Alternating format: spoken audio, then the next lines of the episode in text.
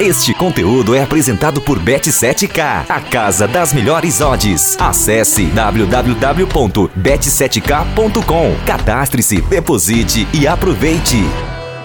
Olá, amigos, tudo bem? Alisson Henrique aqui na MF, mais um podcast para falar um pouquinho mais sobre o Campeonato Brasileiro. Pois é, pessoal, chegou, chegou grande, a grande estreia dos times no Super Brasileirão que já começou com tudo, nenhum 0 a 0 isso é muito bom pra gente. E apenas um empate que a gente viu nessa rodada que foi de Fortaleza e Internacional.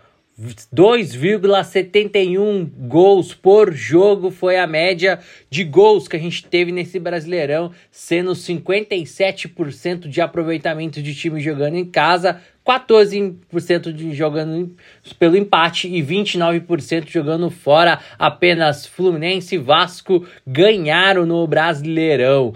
Fluminense e Vasco, junto com Botafogo e Flamengo, pela primeira vez na história em pelas competição pelo Campeonato Brasileiro que os quatro clubes do Rio de Janeiro vencem na primeira rodada do Brasileirão. Vamos começar a falar por partes aqui dos jogos da, da rodada. A gente viu um América e, e Fluminense começando pelo sábado. É, o América parecia que fazia um jogo de igual pelo primeiro tempo que mostrou, mas o segundo tempo do Fluminense foi imbatível. Germancano e seu Lelê como jogaram bola e como fizeram esse Fluminense ampliaram uma goleada de 3 a 0 para cima do América. Lele, aquele mesmo que jogou no Volta Redonda, o Fluminense foi lá e trouxe ele para o seu elenco. Fluminense que para mim é um dos favoritos junto com Palmeiras, Flamengo e Galo para luta na luta do título do Campeonato Brasileiro e já começou muito bem, com, por mais que Germancano perdeu o pênalti, mas foi lá e fez no gol seguinte. O Fluminense detonou o América no segundo tempo, destruiu o segundo tempo do América. O América, por mais que um segundo tempo horroroso, mas deve ficar na, na parte ali de cima da tabela, tem time para isso, mostrou isso na Copa Sul-Americana, o atual vice-campeão do futebol mineiro. Palmeiras e Cuiabá 2 a 1 o Verdão jogou, não jogou tanta coisa assim o Palmeiras, mas jogou o suficiente para garantir a vitória. Um Palmeiras desfalcado, mas que jogou o suficiente e garantiu a vitória contra o Cuiabá. O segundo tempo do Palmeiras não gostei da segunda tempo. O Cuiabá jogou um pouquinho melhor, avançou um pouquinho. E nesse jogo tivemos, para variar, a expulsão do técnico do Palmeiras, o Abel, o Abel que foi expulso novamente. A nova regra ali da, da CBF, a nova regra de hábitos, né? Reclamação, aplicou o cartão amarelo, o Abel já vinha reclamando e ele foi, foi expulso. Outro jogo que a gente acompanhou, Atlético Paranense 2, Goiás 0. O Furacão não jogou bola. Sim, não quis ficar com a bola. Deu a bola pro Goiás. E o Goiás não soube fazer que essa posse de bola se tornasse em arremates perigosos. Ao contrário, o Goiás teve muita dificuldade para arrematar. O segundo tempo meio que equilibrado. Segundo, é, o primeiro tempo, o segundo tempo o Goiás até tentou, mas não teve tanta criatividade. E como o Citadini, que vem desde do, do, do percurso da nova safra do Atlético Paranaense, joga e jogou muito nesse jogo contra o Goiás, né? O Christian e Pedro Henrique marcaram os gols do Atlético Paranaense. O Atlético Paranaense que mesmo não jogando mostrou o seu favoritismo, mostrou aí a sua vantagem, como é difícil jogar na Arena da Baixada e agora pensando na Copa Libertadores da América. Fortaleza Internacional, amigos, jogão, hein? Jogão, duas equipes jogando muito bem. Fortaleza muito mais intenso. O Inter correu demais na primeira etapa, só que cansou. Cansou demais e com isso viu o gol de empate. Após o gol do Wanderson, um belinho, um belo, um belo, um belo gol do Wanderson e o Moisés no lance seguinte, num bate-rebate dentro da grande área, faz o gol. Ponto de atenção internacional muito cansado. Não é possível um time que ficou um mês aí, não foi para sinais do campeonato do Campeonato Gaúcho cansar tanto, né? Teve poucos jogos, Mano Menezes re, remontar e ver. E se a gente for olhar também no final da partida, o preparador físico junto com, com o Mano Menezes ficaram muito preocupados com o desgaste alto do time do Colorado, do time do Inter, que enfrenta o Metropolitanos na terça-feira pela Copa do Brasil, pela Copa Libertadores da América. Red Bull Bragantino 2, Bahia 1. Jogo que teve bastante equilíbrio, Bahia melhor no primeiro tempo e a segunda etapa foi todo do Bragantino, que teve golaços, né? Teve o golaço do Bruninho, para mim um dos belíssimos gols. O Sacha estreando e fazendo gol. O Bragantino também que deve lutar ali pela é, na parte de cima, na meio da tabela ali por Libertadores, por pré-Libertadores e Copa Sul-Americana. Um Bahia muito mal, um Bahia que não está bem, já vinha de uma de uma Copa do Nordeste que não fez tão lá grande coisa, começa mal o Campeonato Brasileiro. Botafogo 2, São Paulo 1, um jogo.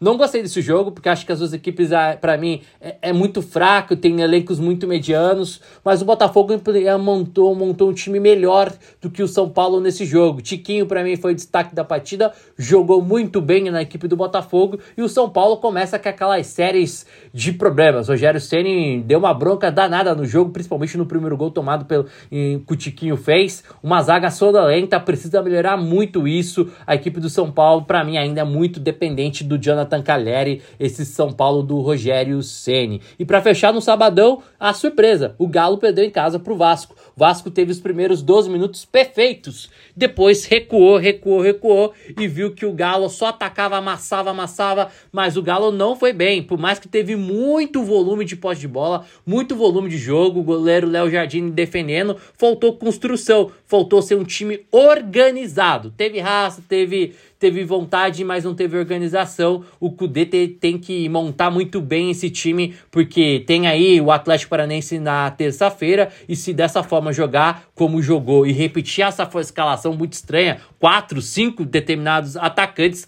atacando no início, não vai dar muito certo contra o Furacão aqui da Arena da Baixada. O Vasco, é, por mais que o Vasco venceu, me preocupa algumas partes da intensidade. Não aguentou a intensidade do Galo, se não fosse o Jardim, o jogo tinha tinha não, não, não teria saído com a vitória lá no Mineirão. Nos jogos de hoje, Corinthians e Cruzeiro fez 2 a 1 pro Corinthians. O Corinthians e Cruzeiro fizeram um jogo bem sonolento, bem morno no, no, jogo, mas no finalzinho teve, tivemos um pouco de emoção. O Corinthians conseguiu a, ah, garantir a sua vitória de 2 a 1 duas equipes medianas. Corinthians um pouquinho melhor, mas um time que depende mais do Renato Augusto. E um Cruzeiro que ainda está em reformulação, re, renovando as suas peças, a volta para a série, a série A. Flamengo 3, Coxa 0, um jogo que só deu Flamengo. O Flamengo amassou a equipe do Coritiba que só veio para se defender. Jogou com três volantes e desses três volantes jogou perto da sua intermediária.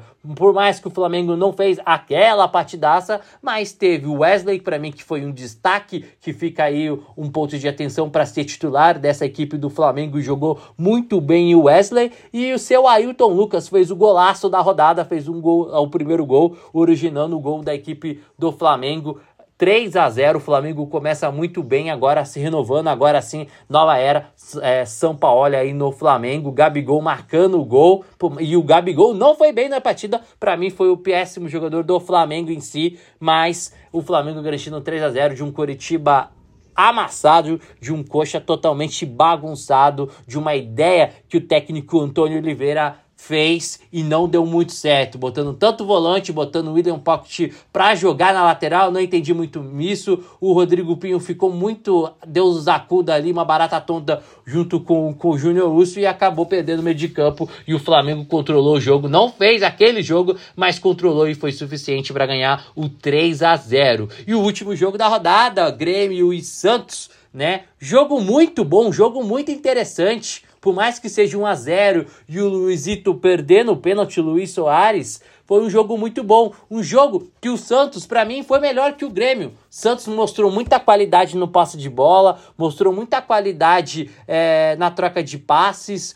Um Santos bem, bem movimentado, surpreendendo determinadas vezes, sufocando, não deixando o Grêmio jogar, mas não teve essa qualidade. E uma falha técnica, para mim, o goleiro João Paulo falhou. O o jogador João Pedro, né? Acabou fazendo o gol da vitória da equipe do Grêmio, né? Nesse jogo, para mim, o Santos com Marcos Leonardo, Gama, Gamacho e também o Soteudo é um time totalmente diferente, é um time que empolga. Ângelo também entrou muito bem nessa equipe do Peixe no jogo de hoje. Não gostei do Lucas Lima, acho que poderia ter se envolvido mais. E, o, e a equipe do, do do Grêmio sentiu muita falta de, de, um jogador de marcação, né? Cristaldo não foi tão, tão bem assim, o Matias é, é, Velaçante, para mim, quando ele sai, o Grêmio pede muita produção técnica na marcação e com isso o jogo foi bem bem movimentado e o Santos para mim foi melhor do que a equipe do Grêmio jogando lá em lá em Porto lá em Caxias do Sul, lembrando que o Grêmio não pôde jogar em casa por causa de vídeo de uma briga lá no Campeonato Brasileiro da temporada passada, por isso teve que jogar em Caxias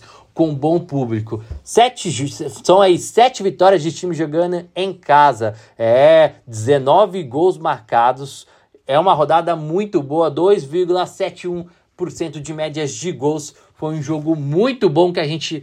Um jogo não, um camp, uma rodada muito boa que a gente viu aí de destaques. Para mim, Lele, foi destaque do Fluminense, destaque da, por enquanto da primeira rodada. Eu acho que a gente pode esperar de um campeonato brasileiro muito competitivo, de equipes muito equilibradas. É um campeonato brasileiro do improviso, né? A gente não sabe o que pode acontecer. A gente sabe que Fluminense, Palmeiras, Galo e Flamengo, o Galo deve se recuperar sim tá pensando agora em Libertadores, mas deve se recuperar. São times fortes, né? São times que vão brigar sim lá em cima pelo Campeonato Brasileiro, pelo título do Brasileirão. E times lá de baixo, América, Curitiba, Goiás, que não fez uma boa partida, Cruzeiro, Bahia, Cuiabá, precisam pensar muito e rever esses times para não para não lutar pelo rebaixamento.